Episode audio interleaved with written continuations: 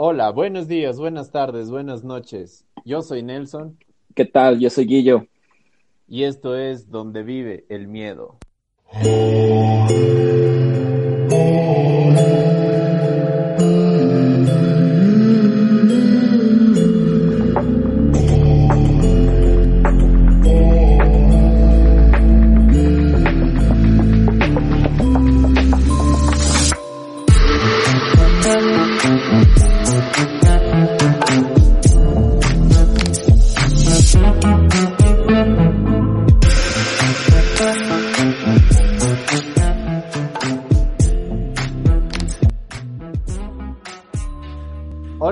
Están? Espero que estén súper bien. Eh, llegamos a nuestro tercer capítulo.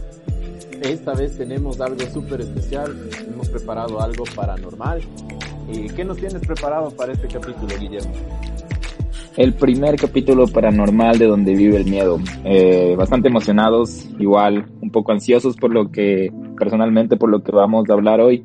Pero antes, Nelson, lo prometido es deuda. Hace una semana sugerimos o pedimos de favor a nuestros oyentes que comenten acerca de qué les gustaría hacer antes de morir. Tuvimos algunos comentarios dentro de la publicación y unos mensajes directos también. Entonces, cuéntame cuál es el que te pareció más interesante a ti, Nelson. Sí, sabes que yo dentro de las menciones que voy a hacer me parecieron interesantes dos. El uno es de Switch oficial, me parece que es de Switch, uno de los raperos más importantes que tenemos aquí en el, en el Ecuador el cual indica, dice, antes de morir asaltaría un banco y organizaría combates a muerte por buenas cantidades de dinero. Yo creo que tiene que ver con que existen varios aspectos para mencionar. Eh, por ejemplo, podría ser apegado a cometer algo relacionado con la conducta antisocial antes de morir. Y también tiene que ver con la filosofía get rich or die trying, que significa hazte rico o muere en el intento. Bueno, esta filosofía que es un poco callejera, ¿no? Eh, yo les recomiendo que vean eh, la serie, el documental Evil Genius en Netflix, que es el genio del mal. Es súper relacionado con esto de hazte rico muere en el intento. Y sí, ¿tú qué mención te, parece importante, Guillo? Bueno, Nelson, a mí me llamaron la atención dos comentarios que coincidieron en lo que les gustaría hacer antes de morir. Estos son los de Paito Adris y Luigi Mena 94 ellos coincidieron en que les encantaría comer una salchipapa antes de morir. Uno de ellos, Luigi, añadiendo que le gustaría subir al Pancillo, que es una montaña de particular, peculiar símbolo de Quito, que se encuentra en el centro histórico. Y comerse una salchipapa, hacer algo, comerse lo que más les gusta antes de morir, me parece súper interesante y simpático y característico este plato que lo podemos llamar de comida rápida, típica de aquí del país que como tal suena para gente que nos escucha fuera del Ecuador, es salchicha y papas fritas con salsa. Entonces me incluyo con ustedes, pero me pareció bastante interesante porque comparto su gusto con salchipapa y qué buena manera de acabar la vida disfrutando lo que más les gusta. Y el otro que nos, que nos llegó por medio de un mensaje directo fue de Brian León 1415 Dice, si tuviera tiempo trataría de poner mi música favorita a todo volumen y tratar de recordar todos los momentos buenos de mi vida. Esto me parece bastante profundo, ¿no? Que, que como morir en paz, acordarte todo. Es verdad que la música te transporta, tus canciones favoritas te recuerdan. Sería una buena manera de decir que quieres recordar tu vida por medio de canciones. Entonces me pareció bastante profundo y una buena manera de, sobre todo si ya sabes que son tus últimos días, qué mejor manera de escuchar tus canciones favoritas, recordar esos momentos que viviste con las canciones favoritas y acabar así tu vida que espero haya sido de las mejores. Entonces eso fue, era súper súper chévere de esta dinámica de no, únicamente ver las cosas malas que harías antes de morir, sino también cosas buenas. Tú tienes otra, Nelson, me parece. Sí, sí. Sí, tengo una de Karen Castro 99, la que indica que antes de morir ingresaría a la biblioteca privada del Vaticano a mí se me hizo súper interesante porque me cabe una duda. ¿Cuánto tiempo tendrías antes de morir para, revisar toda la información que tienen en los archivos que existen en ese lugar? Ya que, bueno, se, se dice que ahí existen archivos acerca del origen de la humanidad, información secreta de reyes, de, de culturas desaparecidas. documentaciones confiscadas eh, por las oposiciones a la iglesia, archivos sustraídos durante cientos de años, eh, tanto por caballeros templarios, ejércitos, dinastías. Entonces, me parecería que sin duda hay bastantes archivos que involucran mucha sangre, sufrimiento y más que nada historia. Eh, me parece súper, súper chévere poder estar ahí, pero saber qué buscar y tener el tiempo también es otro, otro tema, ¿no? Eh, dentro de esto igual les puedo recomendar, si es que les gustan estos temas, hay un documental que se llama El Opus Dei, el Vaticano y la Mafia, que es un documental el cual lo pueden encontrar en YouTube. Entonces sí, estas son las menciones que más me llamaron la atención.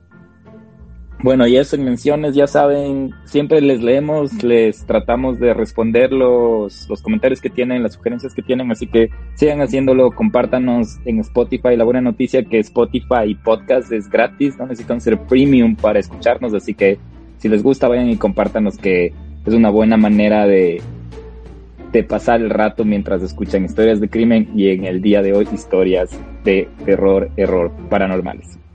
Bueno, sin más preámbulo, entonces vamos a empezar con este tema. Me parece que vamos a hablar de la casa en donde vivimos cuando éramos pequeños, Guillermo, que esta era en el centro histórico de aquí de Quito. sí, Nelson. Súper antigua, ¿no? Sí, Nelson, de eso es lo que hemos preparado y lo que he preparado personalmente acerca de mis vivencias que tuve ahí en esa casa y sé que tú me vas a complementar en algunas de ellas Sé que tal vez tú tuviste las propias tuyas porque estoy seguro que algunas de las que te voy a contar ahora no las sabes y las vas a saber hoy.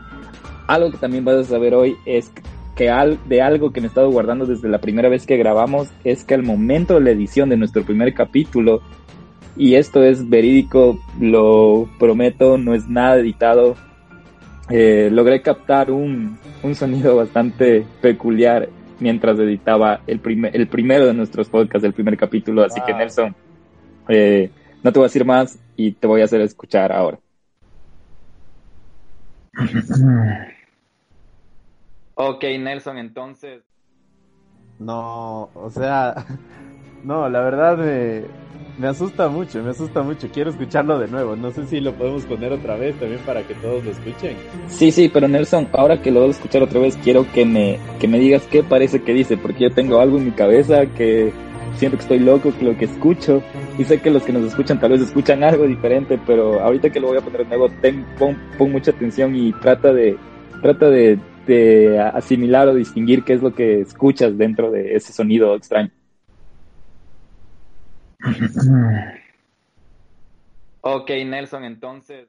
Sabes que yo lo, yo lo que escucho dice asesino, o sea, asesino, o sea, y para contarles un poquito, recordando eso, porque eh, fue porque estábamos tratando de, de hacer un corte y de regresar. Y entonces los dos nos quedamos callados.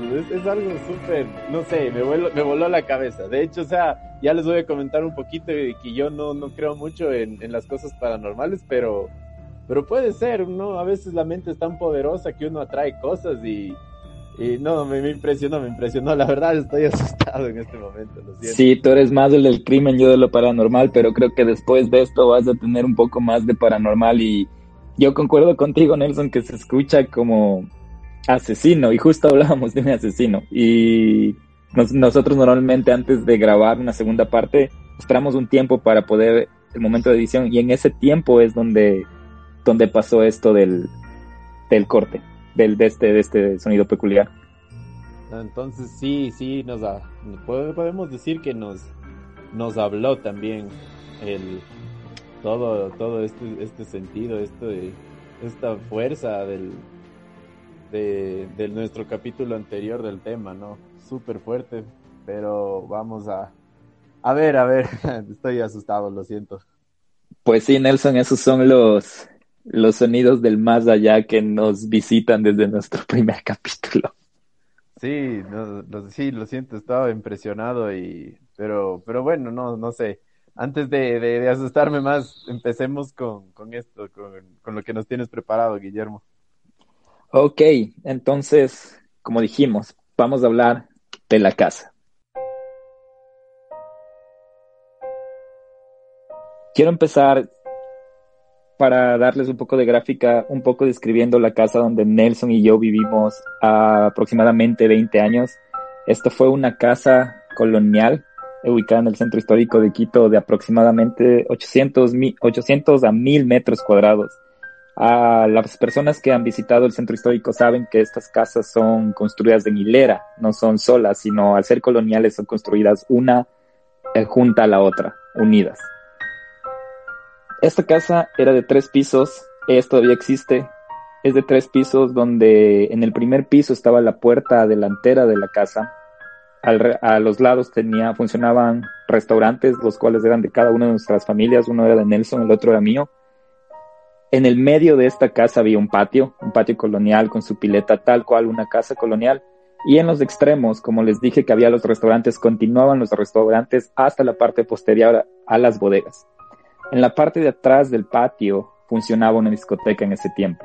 Y detrás de todo esto había todavía más patios. Como les digo, era una casa grande de alrededor de mil metros cuadrados. En el segundo piso es donde residían mis abuelos, donde residen y residían mis abuelos hasta la fecha, porque es su casa. Y en el tercer piso es donde Nelson y yo vivíamos en diferentes departamentos. Entonces prácticamente nosotros vivíamos en el techo. Vivimos juntos casi 20 años ahí crecimos, nuestra niñez ahí, todo. Entonces ahí es donde nos vamos a adentrar ahora, en donde yo viví, donde no nací, pero prácticamente crecí y es donde vamos a empezar ahora.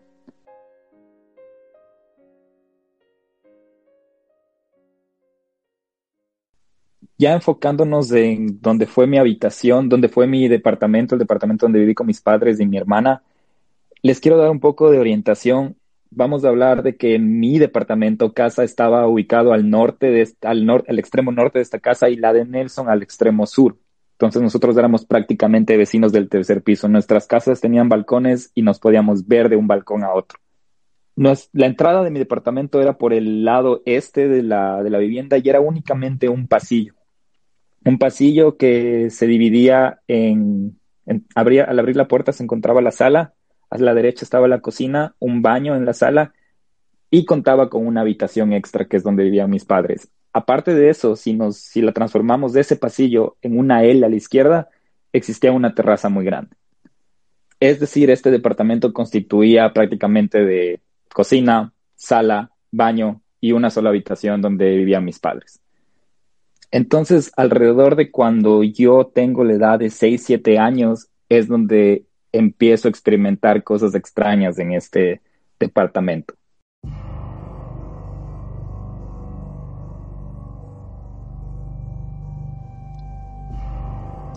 Al haber solo una habitación, en la misma habitación dormían mis padres, mi hermana y yo. Mi hermana es menor, me llevaba con tres años menor, entonces yo tenía alrededor de seis, siete años, como les mencioné. Y recuerdo que en la sala teníamos un, un equipo de sonido, un equipo de sonido, me acuerdo claramente, marca Aiwa en ese tiempo. A eso de las 2, 3 de la mañana, el equipo de sonido se prende, se enciende.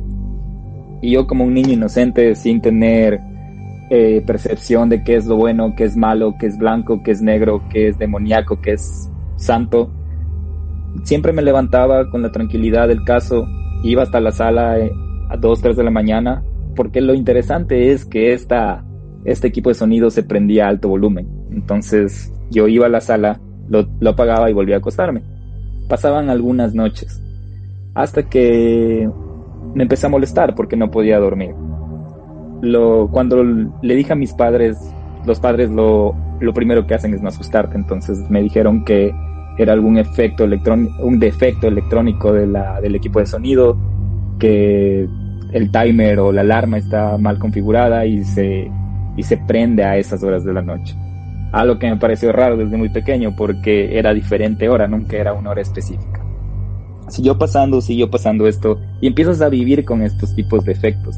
Había días, había noches que me, me levantaba, le iba a apagar, había noches que la desconectaba, pero no recuerdo que pasaban todas las noches, pero podría decir que sí, pasando una o dos noches. Guillermo, ¿y no tenías miedo al, no sé, levantarte a esa hora, desconectarlo, apagarlo? No sé, ¿qué sentías? eso te digo, cuando, cuando eres pequeño, cuando tienes esa edad, no asimilas. Es únicamente les crees a tus papás y dices, es algo raro, pero aprendes a vivir con eso y dices, bueno, me voy a levantar y voy a pagarlo, pero vas creciendo y vas adquiriendo más conciencia y, y ahí es donde voy ahora, Nelson, porque cuando tenía ocho años, cuando ya había pasado un poco más de tiempo y estaba más adulto, recuerdo que en esa época fue inicios de los 2000, finales de los 90, y mis padres compraron la primera computadora para la casa. Era una computadora compact Windows 95. No sé, Nelson, si, si tú te acuerdas cuando las computadoras estaban en, su, en sus primeros años, tú para usar la computadora tenías hasta un orden de cómo prenderlo. Primero el CPU, luego la pantalla, luego los parlantes, o tenías hasta que lavarte las manos antes de usar, luego de usar, etcétera. Entonces, yo recuerdo vívidamente esa emoción. Entonces tenía, entonces tenía eso, te digo, alrededor de 8 o 9 años y me dieron mi primera computadora. Como un niño cualquiera, muy adicto a este nuevo juguete que tenía, pasaba horas del día, horas de la tarde, jugando, eh, averiguando qué había, dibujando en, en Paint, escribiendo en Word, cuando no tenía, jugando buscaminas. En ese tiempo pasaba hasta 9, 10 de la noche. Siempre yo era el último en usarla y la pagaba, como me explicaban mis padres. Y, teníamos hasta un Regulamatic, un transformador eléctrico que también se le dice. Y una noche, mientras dormía, y eso te cuento, o sea, acuérdate que en ese tiempo era todo separado, CPU, con monitor, parlantes, mouse, teclado, todo separado. Entonces, una tenían una funda, ¿no? Una funda. Exacto, tenían esta una funda protectora. Protectora. Sí. Pero bueno, te cuento, ya cuando el, una noche, igual, estaba dormido y estaba, no, miento, no estaba dormido, estaba a punto de dormirme y escucho el ventilador de la computadora. Entonces yo pensé que tal vez estaba muy emocionado, que hasta la escuchaba pero el momento en el que yo me asusto es cuando se escucha el sonido particular de Windows 95 cuando se inicia, que venía desde la sala.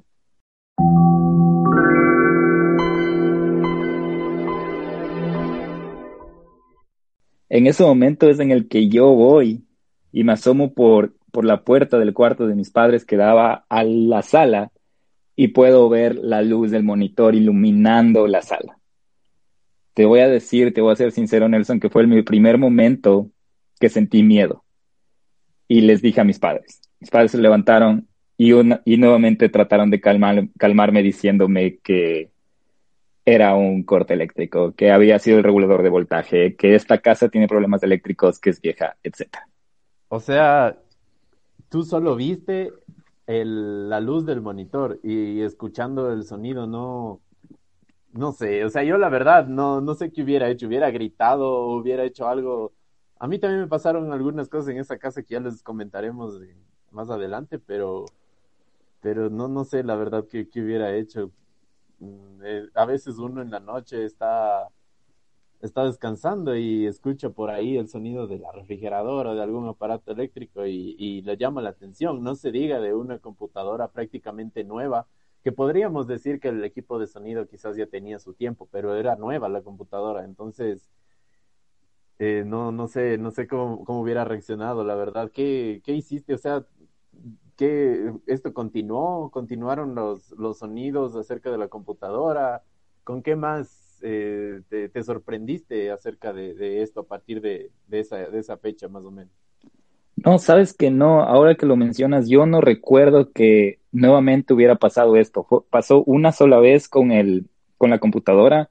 Eh, no pasaba ya con el equipo de sonido, con yo creo que la entidad o la energía que veía ahí, vivía ahí, se aburrió de lo viejo, empezó a lo nuevo, pero solo pasó una vez, recuerdo. Y te olvidas, como niño te olvidas y dices, pasó, no tengo idea, hasta si, pero ya empiezas a cuestionarte qué es, qué es, ya ya, ya escuchas historias, escuchas relatos, escuchas acerca de fantasmas y ya empiezas a cuestionarte.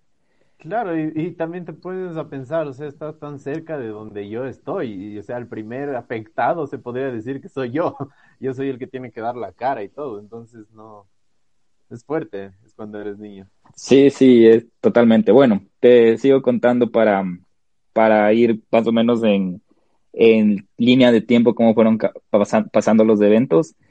Y esto, bueno, terminamos en lo de la computadora y de ahí a unos dos años no pasó mucho yo iba creciendo y, mi hermana también, entonces mis padres deciden realizar una construcción en la área que les mencioné, que se formaba una L, que era una terraza totalmente. Ellos deciden iniciar una construcción para construirnos o alargar esa área, crear un cuarto como de donde se podría lavar la ropa, secar la ropa, planchar, un cuarto de mi hermana y deciden también construir un segundo piso. Recuerden que Nelson y yo vivíamos en el tercer piso, entonces estábamos en el techo. Había posibilidades de construir más arriba. Entonces se, empezó la construcción del segundo piso que era justo encima del cuarto donde vivían mis padres y la L también seguía en construcción. No recuerdo por qué el cuarto de arriba se, se construyó antes que todo, que toda la, el resto de la L pero este cuarto también daba una terraza. Hicieron, así como había terraza, hicieron una terraza de dos pisos.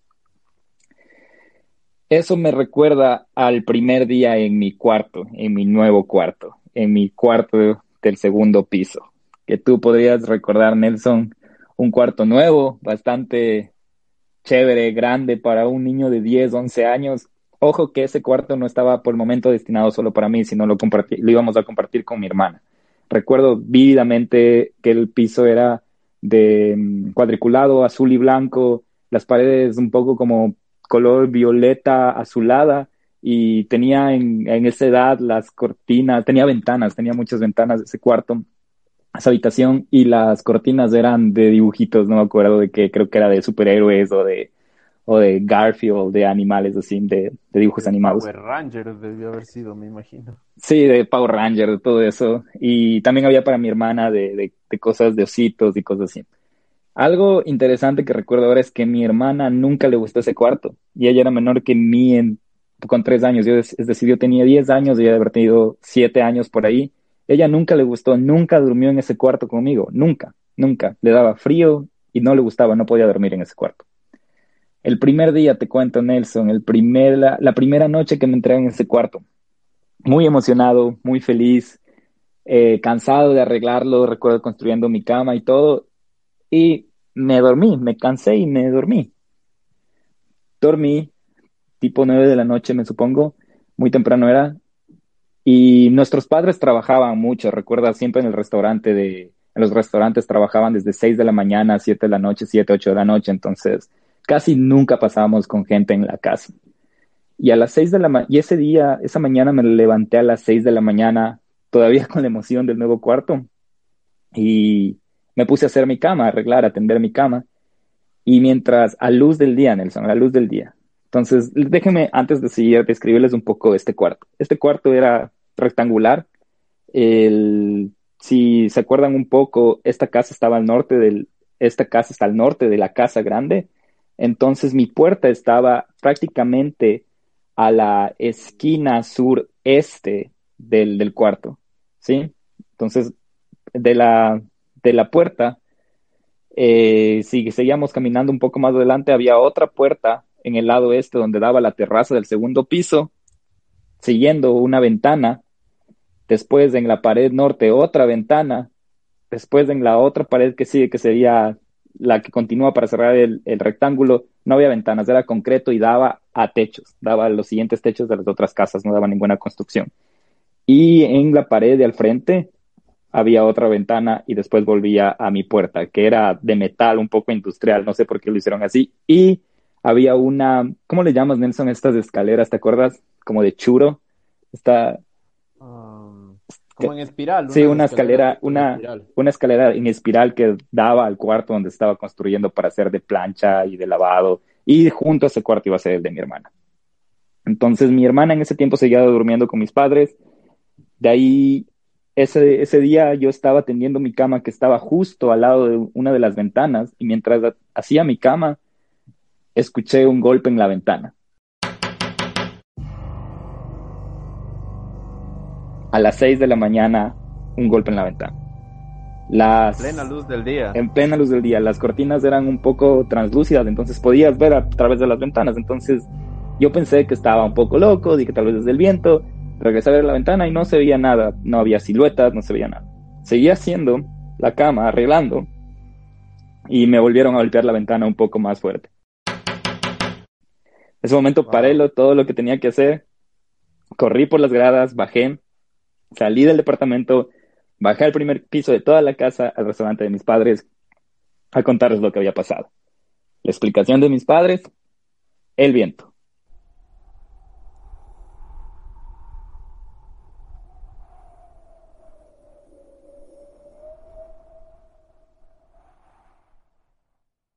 me imagino que tus padres también, no sé, dijeron, ¿cómo le explicamos? Eh, ¿Cómo le, le damos una, una, una, solución a lo que le está sucediendo? Y te cuento que, eh, te comento, bueno, por cosas de la vida, ahora mi, mi hermano está viviendo ahí, en ese lugar donde tú vivías. Y ellos, él también cuando llegó, porque él vive con su novia, ellos estaban habitando ese, esta habitación que tú nos comentas y de tantas cosas que les pasó, de tantos ruidos que escucharon, y se cambiaron de habitación. Y ahora esa habitación la tienen como bodega, porque yo, bueno, mi hermano también es un poco más apegado a la ciencia, pero él dijo que ha experimentado cosas ahí que, que no le dejaban dormir tranquilo. Entonces, él se cambió de habitación también por esos temas. Eh, y esto les comento que él se cambió recién hace unos tres meses. Sí, de hecho, eh, quiero agradecer a Micael, mi, nuestro, tu hermano, mi primo, eh, su cuenta de Instagram es arroba nasty center. Él nos ayudó con algunas fotos que le vamos a subir aquí en Instagram de las áreas particulares de esta casa, más no del cuarto que les menciono, porque me supongo que él tuvo hasta, no, no tuvo interés de, ir a ese cuarto por una foto, me supongo. Sí, bueno, no, sí, y sí, con todo igual vamos a tratar de conseguir eh, la foto de esa habitación. Eh, sí sería interesante, vamos a ver si la ponemos. No, de hecho sí, la vamos a poner en, en nuestro Instagram.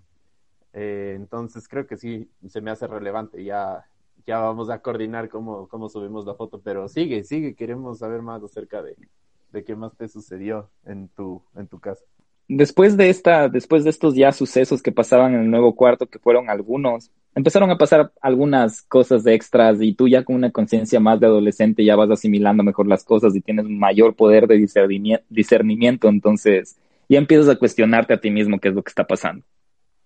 No sé si recuerdas, Nelson, al, al nuestros padres trabajar todo el día, no, nosotros teníamos eh, unas ayudantes, empleadas domésticas, las podríamos llamar, que limpiaban la casa, limpiaban la casa mientras nuestros padres estaban trabajando y siempre estaban en la casa cuando nosotros estudiábamos, cuando nosotros estábamos en la escuela y quiero mencionar esto porque pasó algo bastante interesante con una de nuestras empleadas que nosotros teníamos en, en nuestro departamento.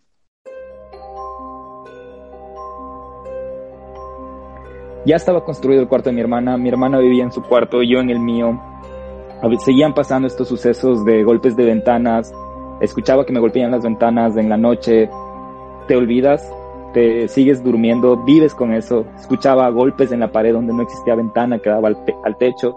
Entonces, como estás solo, y por suerte en una televisión trataba de distraerme, me dormía, y era lo único que pasaba, solo, solo había estos sonidos, pero nunca vi nada. Entonces, no, para mi forma de ver en esa edad, no había de qué preocuparse. Un día llegaba yo del colegio y abro la puerta del departamento y encuentro a mi padre hablando con mm, la empleada que teníamos en ese tiempo y ella lloraba y lloraba y lloraba. Recuerdo que repetía, yo la vi, era la señora Ruth, era la señora Ruth. Mi padre me vio y, me dijo que me vaya a mi, a mi habitación y que luego conversamos como niño chiquito desobediente no me fui a mi cuarto, me quedé al, a medio pasillo escuchando qué es lo que ella le contaba y lo que había pasado es que ya existía en ese momento cuarto de plancha y el cuarto de plancha estaba junto a la habitación de mi hermana. Mi, hermana, mi, mi madre en ese tiempo tenía su mejor amiga, era de estatura baja, de estatura corta y siempre venía a la casa de vez en cuando. Entonces, mientras la empleada estaba planchando la ropa, ella al, al virar la cabeza ve a una mujer de espaldas pequeña entrando al cuarto de mi hermano, entrando a la habitación de mi hermano. Y mi la empleada va al cuarto de mi hermana saludando y dice, buenas tardes señora Ruth, ¿cómo está? La niña Allison, que es mi hermana, no está aquí. Y al momento que ella entra, no había nadie en la habitación. Entonces eso la asustó mucho para el, el punto de ella ya no quería ni trabajar tampoco porque dijo que la había visto de espaldas entrando al, a la habitación de mi hermana. Mi hermana nunca supo esto. Creo que ahora lo sabe, que, que ya cuando nos mudamos de esa casa, porque nos mudamos de esa casa que voy a ir más adelante, ya supo estas cosas. Y Nelson, tu hermano, que ahora vive donde era el cuarto de mis padres, también tiene historias de ese cuarto donde vivía mi hermana que hay ruidos y todo. Entonces es bastante, no sé, justo cuando estábamos preparando este tema, eh, Nelson me estaba comentando un poco las vivencias que está teniendo Micael en ese cuarto. No, sí, sabes que de hecho yo también un día que, que fui a verle a mi hermano y bueno, yo subí a, a, visitarle, pero él no estaba. Eh, bueno, yo fui a verle a, sus, perros que tiene ahí, ¿no? Entonces yo salí y antes de, de salir regresé a ver a, a, ese lado de, porque hay una ventana grande ahí, regresé a ver y yo vi, eh, bueno, distorsionado una forma, un rostro blanco, me recuerdo. Esto fue como que hace unos dos años más o menos, entonces, no sé, y de hecho mi hermano me comenta que él tiene bastante miedo de, ese, de esa habitación, que la mantiene cerrada siempre, y nos envió unas fotos, ¿no? Las cuales vamos a poner en Instagram nos envió unas fotos acerca de, la habitación y yo les podría decir personalmente, eh, sí da miedo, se siente vacío, o sea, y tú ves desde afuera la habitación, tú ves esa área de la casa y se siente una especie de vacío, yo siento un vacío en mí, es como que, no sé, me quedo en blanco, eh, siento algo de, tristeza, es un sentimiento súper extraño, la verdad, pero por eso él mejor tiene esa habitación eh, cerrada siempre. Ok, entonces sí, eso más o menos había pasado con hasta ahora. Eh, recordemos que ya en esta época hay cuarto de plancha, hay cuarto de mi hermana, hay mi habitación que está en el segundo piso y ya todo iba bien. Empecé a vivir con, acuérdense que era 10, que me dieron esta habitación a los más o menos 11 años 11, 10 años, entonces yo estaba muy emocionado y todo, y viví ahí hasta los 15 años, o sea, viví 5 años en esa habitación. Y cuando vives mucho tiempo en una habitación así, te acostumbras, como te decía, a los sonidos, a las... Pero había unos sonidos muy, muy... Las ventanas eran de todas las noches, golpes en las ventanas todas las noches. Yo me engañaba diciendo que era el viento. Hasta me convencía que era el viento, me lo creí que era el viento, el viento. Pero algo que sí me asustaba era que de vez en cuando en la pared que estaba en el lado este del cuarto, donde no había ventanas, donde daba el techo, golpeaban. Golpeaban con, como que estaban haciendo una construcción. Y yo me engañaba, decía, tal vez en la casa de al lado están construyendo. Y iba al siguiente día a ver y me, trepaba así como niño chiquito y era solo techo. Y hasta la fecha es únicamente techo. Y era tan loco, Nelson, porque como película de terror, tú estás 11 de la noche, 12, 1 de la yo he sido yo he sido muy muy una de las personas que no dormía mucho en la noche, más bien dormía mucho en el día, se levantaba tarde, pero se quedaba despierto hasta muy tarde. Y y a eso de la 1, 2 de la mañana se escuchaban estos sonidos y cuando llamaba a mis padres para que lo percaten, paraban con película de terror, no sonaba más, les decía, "Quédense un rato, quédense aquí 15 minutos, 10 minutos" y paraban. Y te llenaba de frustración, hasta te hacían pensar loco. Pero me visitaban muchos de mis primos, me visitaban mis amigos, se quedaban a dormir.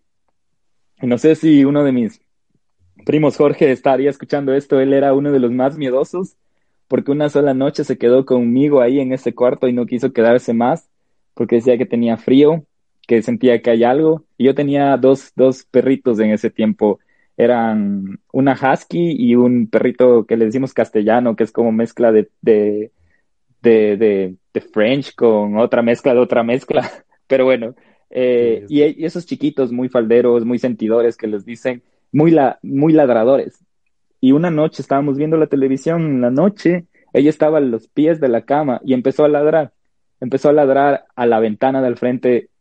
Como les digo, eran translúcidas, podías ver los techos de esa ventana, no había nadie, pero ella ladraba, ladraba, ladraba, ladraba, lo que asustó un montón a Jorge. Y él, luego, luego de esto, mi perrita cogió y bajó las gradas corriendo y no pasó nada. Yo, acostumbrado, solo dejé que pasen. Pero Jorge estaba muy asustado. Recuerdo claramente que esa fue la última vez que él se quedó en, en mi cuarto a dormir porque era muy asustado.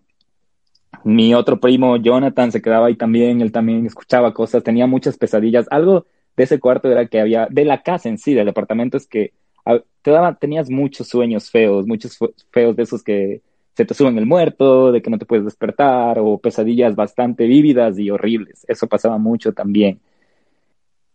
Después de estos eventos se volvieron a, se fueron haciendo más feos en este cuarto. Y eran bastante raro porque era un cuarto nuevo, decías, una construcción nueva normalmente no pasa nada. Y se empezaron a ver como a veces sombras, como que pasaban por las ventanas.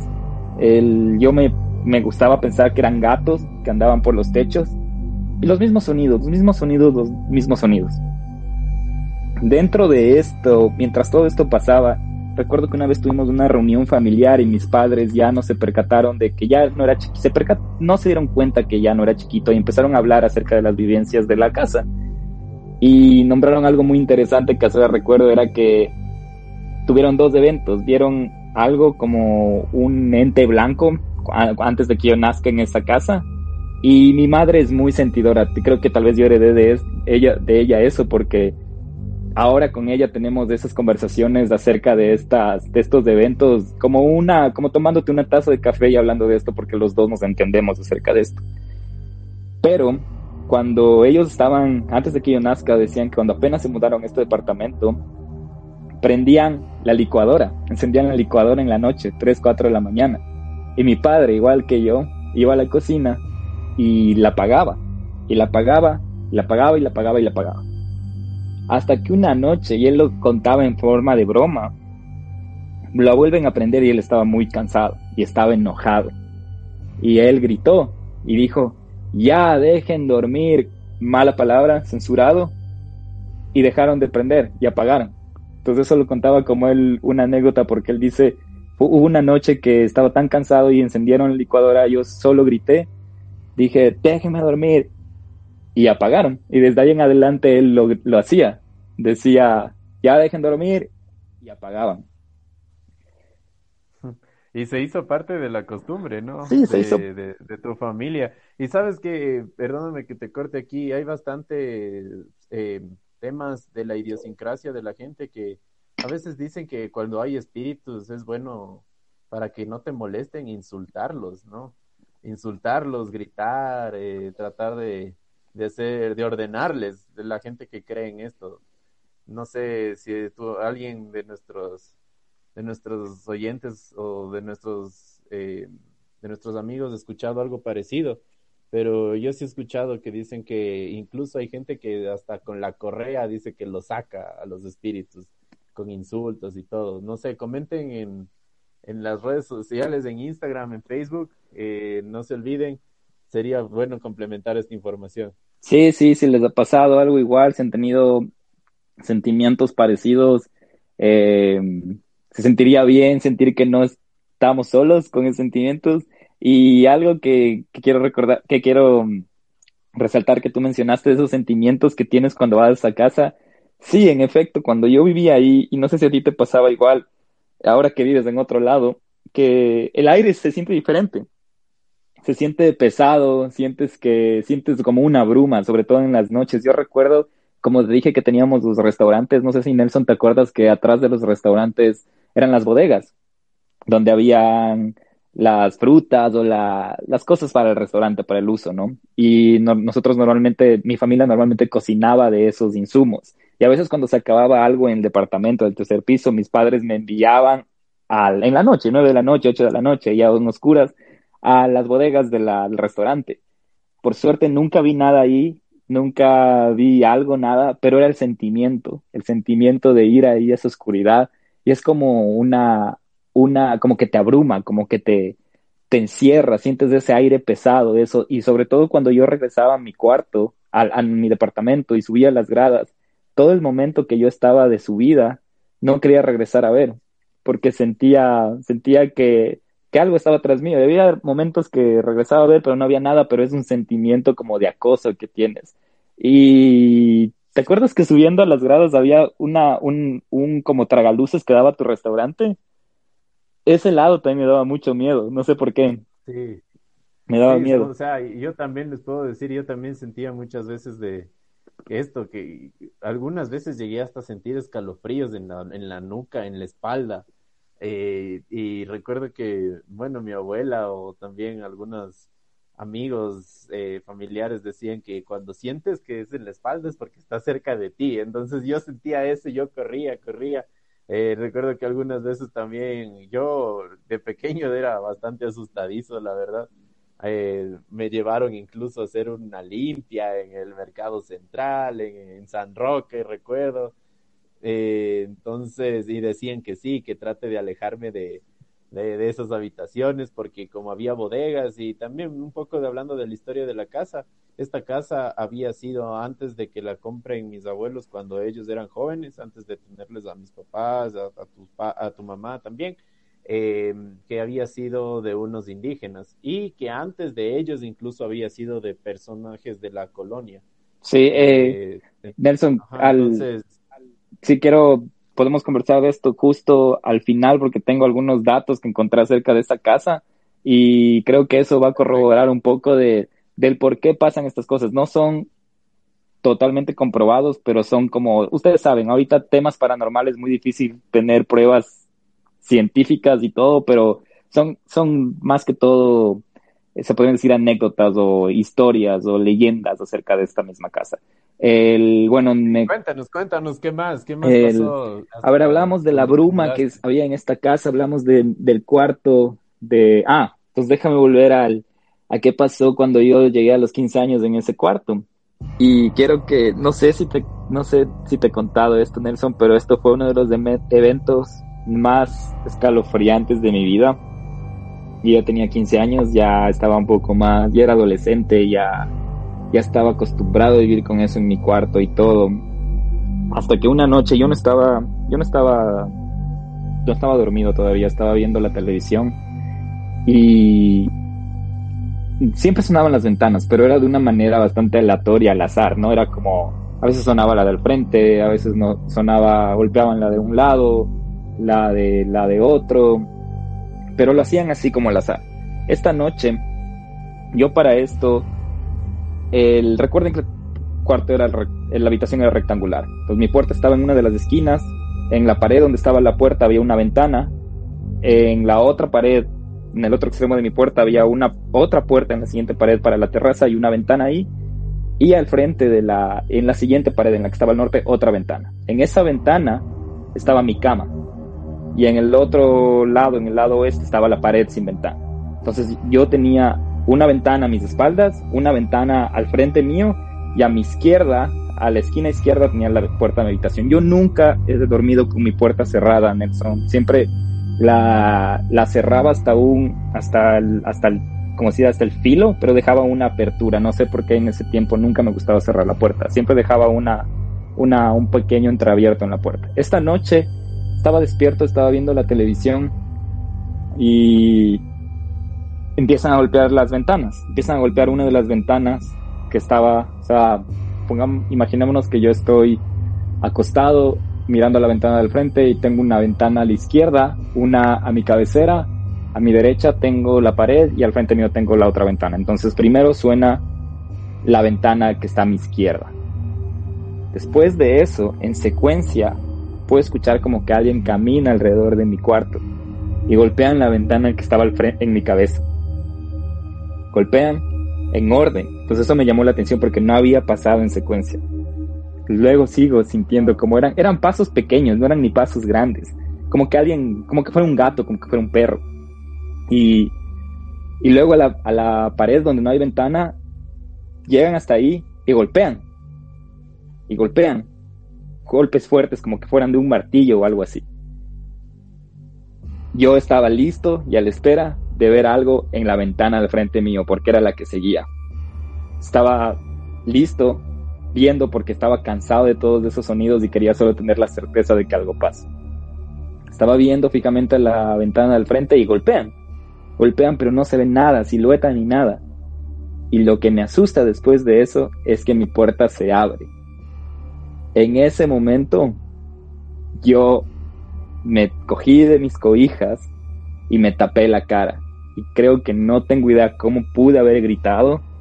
Ma, pa, grité bastante fuerte. Y seguí gritando y gritando y gritando hasta que ellos llegaron a la habitación.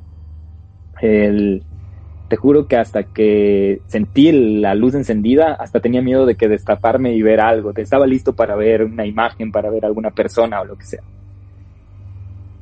Eran mis padres, y yo no sé qué miedo tenía, pero les dije que ya no quería vivir ahí, que ya estaba cansado de vivir ahí, que necesito, ya no puedo dormir ahí. Mis padres me dijeron ese mismo día, no te preocupes, nosotros vamos a dormir aquí, tú te mudas a nuestro cuarto. Bueno, y hasta ahí fueron los eventos de, ese, de esa habitación y ya hubo un cambio bastante grande cuando yo me cambié a la habitación de mis padres, que era en el, piso de abajo, y cuando mis padres estuvieron en, ese, en, ese, en esa habitación. Y ya en ese cuarto, te soy sincero, Nelson, no pasaba mucho, más que pesadillas, sonidos no había. A veces yo tenía en ese tiempo un DVD player, a veces lo encendían, pero solo lo encendían y había que apagarlo. Y ya te juro, eso para, para las cosas que yo había vivido era chiquilladas. Entonces, si se prendía, solo era la cuestión de apagar. Y se prendía hasta en, el, media tarde, no era ya necesario la noche. Era 5 de la tarde y se le ocurría prenderse a ese, encenderse a ese, a ese DVD player. Y bueno, ya en ese cuarto yo ya tenía 15, 16, 17 años y cuando tenía 16 años mis, mis muchos de mis amigos se quedaban ahí a, cuando estudiábamos, se quedaban a dormir y todo. Y siempre sentían sentían ese mismo pesar, ese mismo aire frío y todo. Algunos estaban asustados y quiero solo contar un evento particular, unos tres o cuatro eventos que pasaron en este cuarto que fueron bastante peculiares porque uno de ellos fue ya a mis 16 años, estaba con uno de mis amigos, su nombre es Esteban. Estábamos jugando PlayStation en mi cuarto, en mi habitación. Estábamos jugando eh, FIFA o Pro Evolution Soccer, creo que era en ese tiempo. Y mientras estábamos jugando, ah, apagamos las luces y estamos, él estaba, yo estaba sentado al filo de mi cama y al, al, a mi derecha había un espejo y él estaba sentado a mi diagonal en una silla. Estábamos jugando, estábamos jugando y en un, en un momento yo siento que alguien me toma del hombro, como una mano me toca el hombro. Y yo pausé el, el, el PlayStation tomé un respiro, no quería asustar más a mis amigos, no me quería quedar ya sin amigos hablando de esto. Entonces puse pausa PlayStation, tomé un respiro, creo que fue de unos tres segundos. Volví a presionar play, start y seguimos jugando. Cuando acabamos de jugar todo, prendimos las luces de la habitación, todo. Y Esteban me pregunta y me dice, oye Guillo, ¿por qué pusiste pausa? Y le digo, no, por nada. Me dice, no, dime, dime por qué pusiste pausa, porque pausaste el juego. Yo no, no pasa nada. Me dice, porque yo cuando pausaste te regresé a ver y me pareció ver a alguien atrás tuyo. Pero yo pensé que fue mi imaginación, me dice él.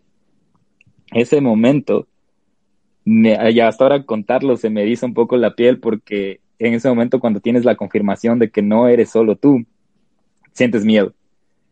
Y yo lo único que le dije, sí, algo me tocó.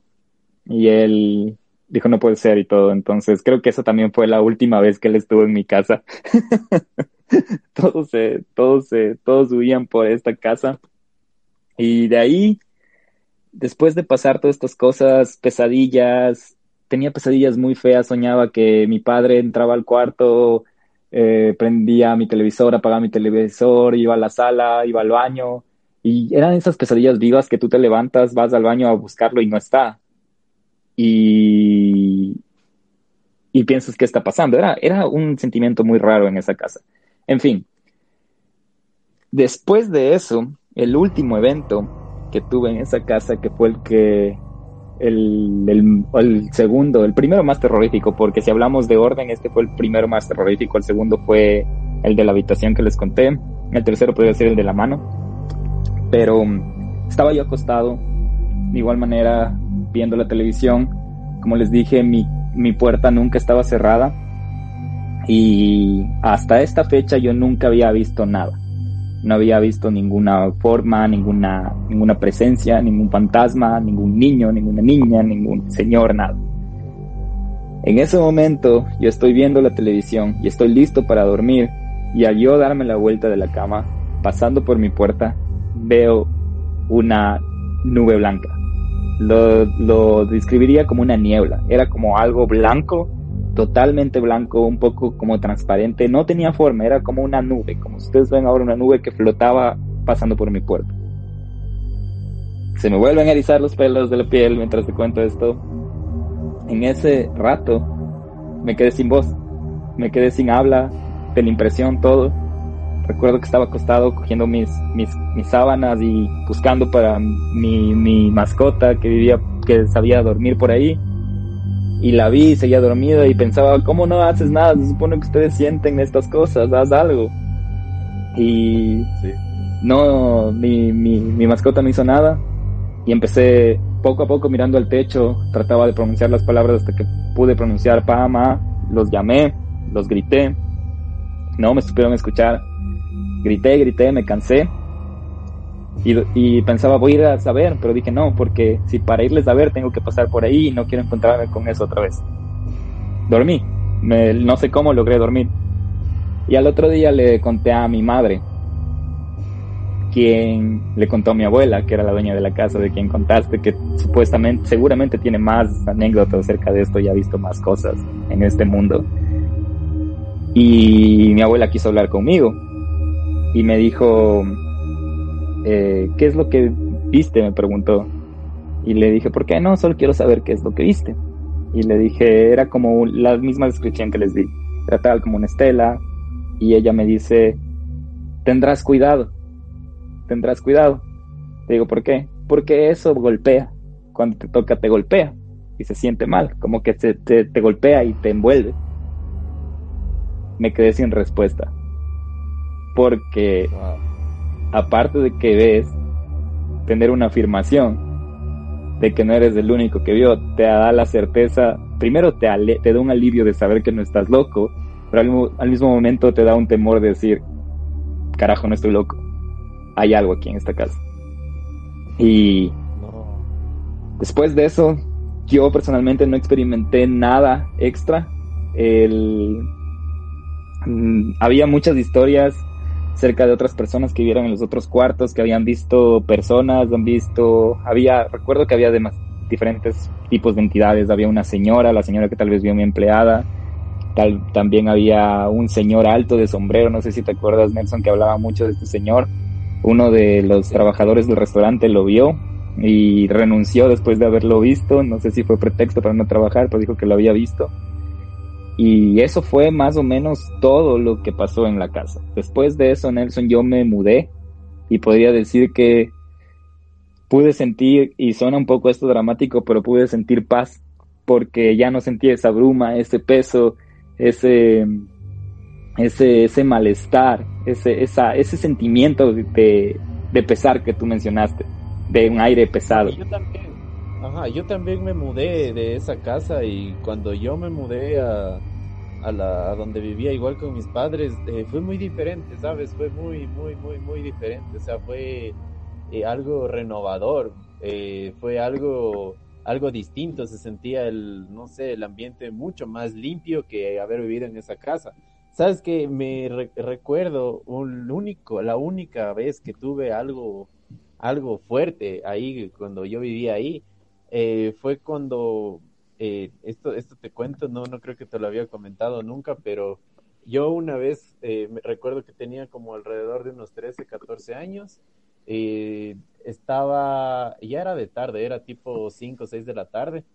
Entonces yo estaba esperando que mi papá y mi mamá vengan del trabajo, eh, que, suban a, mi casa.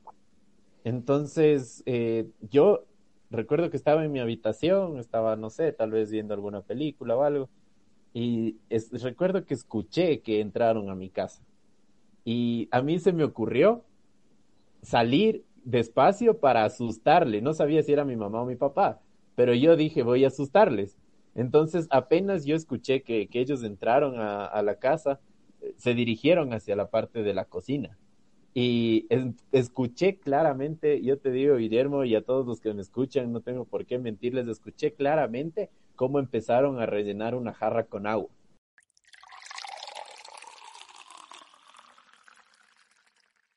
Entonces, yo, yo en mi cabeza tenía, es mi mamá, está haciendo té helado, yo, yo sé que, va, que era mi mamá y ya yo me predisponía a asustarle, ¿no? A mi mamá, yo iba a entrar por atrás y como, bueno, ella también cree, bueno, sí cree en algo de estas cosas. Eh, yo estaba a punto, a punto de, de, de, asustarle, de, yo, yo quería hacerle gritar, la verdad. Cuando me acerqué a la parte de la cocina, no había nada, no había absolutamente nada. Y la llave de agua estaba como que la habían cerrado recién, o sea, estaba goteando yo en ese momento lo único que hice fue coger y salir corriendo. Salí corriendo de la casa, bajé a la parte del patio, fui donde mi mamá, ella se había ido, mi papá no había estado, igual estaba en su oficina, en otro lado de la ciudad. Y yo lo único que fui fue eh, tratar de encontrar a mi, a mi abuela, porque te juro que para mí eso fue horrible, horrible, horrible, horrible. Yo estuve donde mi abuela hasta que mis padres llegaron, porque yo no podía, podía más. O sea, esa fue la historia más, más fuerte que me pasó ahí en, en la casa, pero fue tan real. O sea, yo, yo les digo, escuchar el agua rellenando el, el, este recipiente fue, fue exactamente lo que pasó. Y cuando yo me acerqué, fue como que cerraron la llave. Y cuando le fui a asustar ya no había nada. Y solo vi el, la llave como que recién se acababa de cerrar. Para mí eso fue lo peor. O sea, la verdad sí, sí necesité bastante, bastantes consejos y apoyo de, mi familia para sobrellevar eso, porque sí fue algo súper miedoso. Sí, imagínate, es, eso te digo, esos, esos eventos que, que experimentas te, te ponen mucho en duda acerca de tu misma, de tu misma sentido, de tu mismo sentido común, como que te hacen pensar, estoy loco, soy solo yo, pero ya cuando lo que comentaba anteriormente de cuando ya tienes una afirmación de alguien más, es cuando ya, ya piensas, rayos, hay algo aquí. Eh, bueno, Nelson, aparte de ya hablando un poco, ya para ir, ir hablando de esto de la, de la casa, luego de haber investigado un poco de qué es, qué había pasado con esta casa, es que, como tú dijiste, sí, había tenido dueños indígenas y era de la época de la colonia. Resulta que, según historias, es que mientras hubo la construcción de esa casa, los, los constructores, los maestros que se les dice, habían encontrado oro en esa casa. Entonces, porque de un día al, otro habían desaparecido y habían encontrado una caja que estaba vacía, que asumen que era de oro. Entonces ellos solo se fueron porque encontraron el oro y no, no iban a reportarlo, solo se llevaron el oro. Una vez dicho eso, también dicen que cuando hay este tipo de tesoros, los indígenas del tiempo realizaban encantamientos para que la gente no los encuentre. Entonces eso es un poco de conexión acerca de, que, yo tú sabes, en esta época creían mucho en eso del ocultismo o espiritismo, y quién sabe, funcionó hasta, hasta la fecha de hoy, y creo que tal vez por eso es que hay muchas, es una casa vieja, muchas cosas deben de haber pasado, más que creer en un fantasma, yo personalmente creo en la energía. Entonces siempre pienso que donde hubo gente, donde hubo personas, se queda ese algo de la energía de que tuvieron esas personas. Eh, Nelson, al, me hiciste recordar algo muy interesante que esto del agua. Ya para concluir el tema del, de lo paranormal, después de que ya me mudé, tuve la oportunidad de, de tener un poco de paz temporal, que la llamaría, hasta que después de algunos años, de alrededor de unos 5 años, 6 años, yo visité la casa de en ese entonces mi novia. Y apenas entré a esa casa, era una casa vieja, no era aquí en el país. Y yo sentí esa, ese pesar de nuevo que había sentido en la casa y en Ecuador. Luego de eso, yo llegué a esa casa y el día que me estaba bañando, el primer día que me estaba bañando, mientras me alistaba para ducharme, yo primero abrí la ducha y mientras me quitaba mi ropa para ir a la ducha, cerraron el agua. Y yo pensé que se fue el agua. Pero cuando iba a entrar a la ducha, estaba cerrada las llaves y era 3, 4 de la tarde, era el plena luz del día. Yo solo pensé, oh. estoy loco.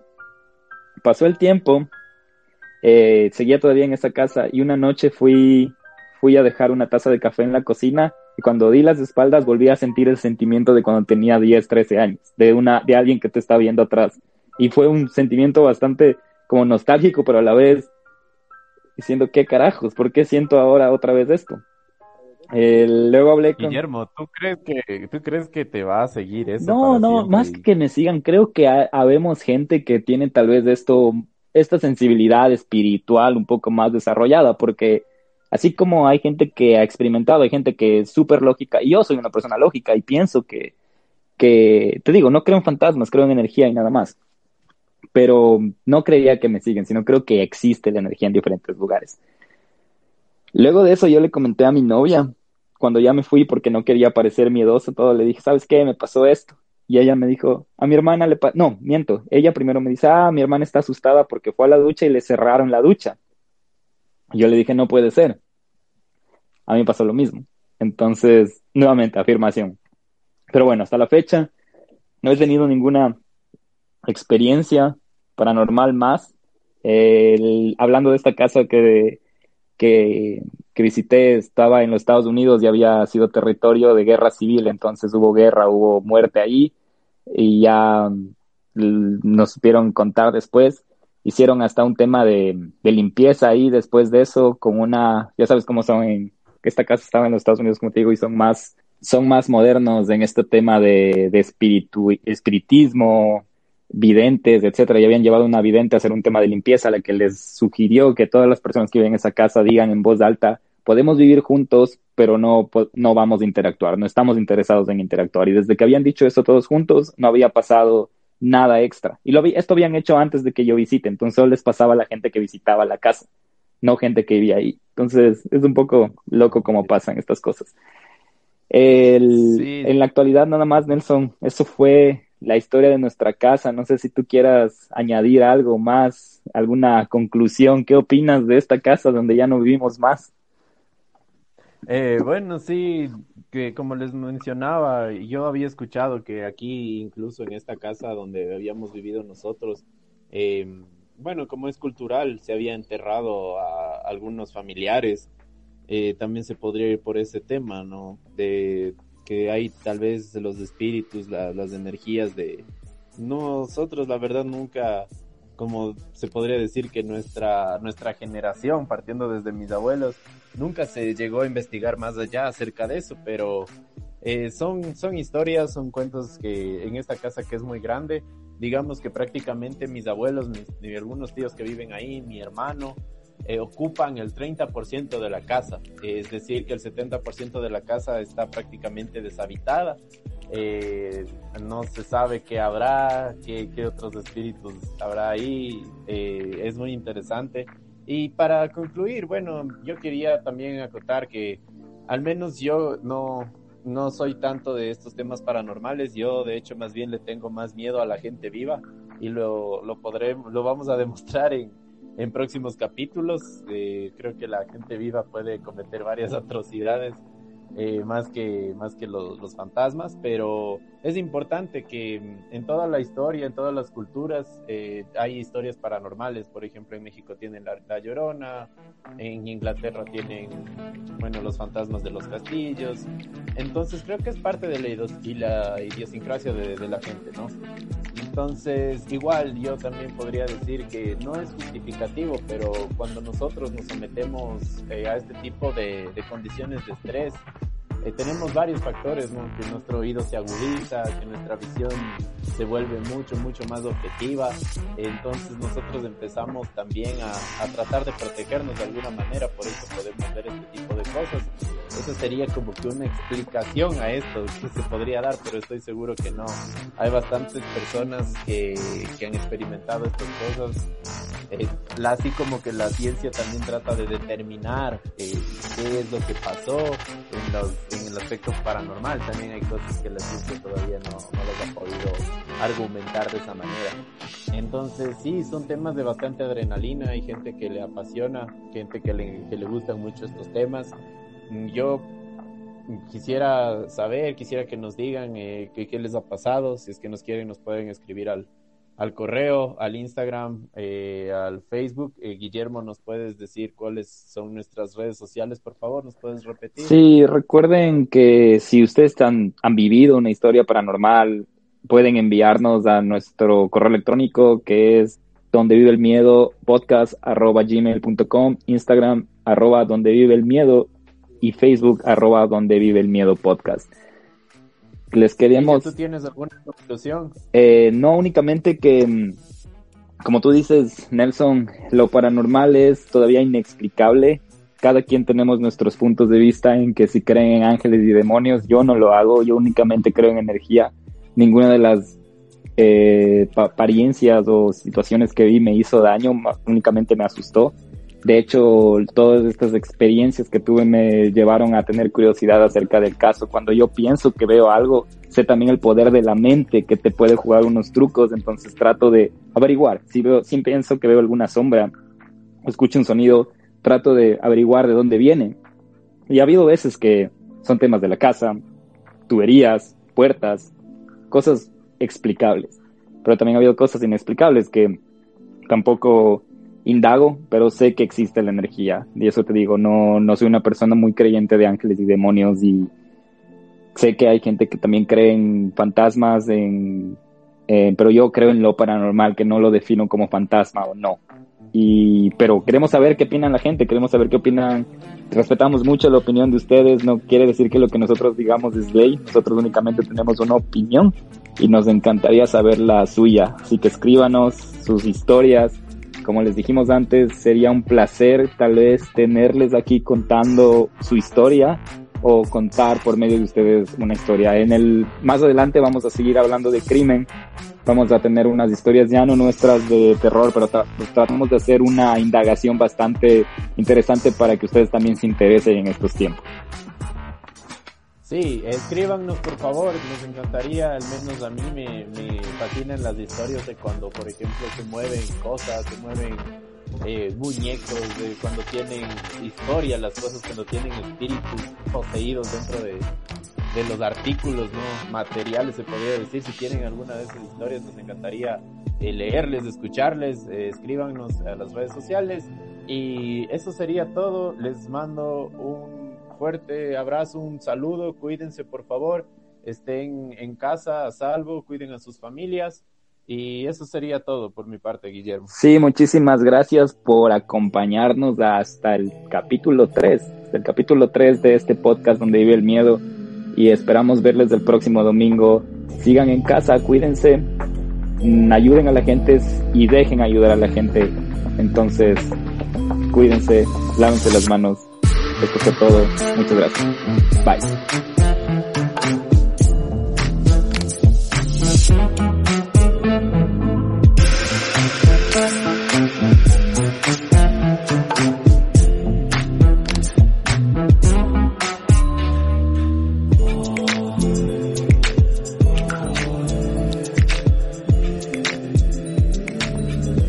Este capítulo fue escrito y editado por Guillermo Díaz música por Hatton, Kevin McLeod y Mew.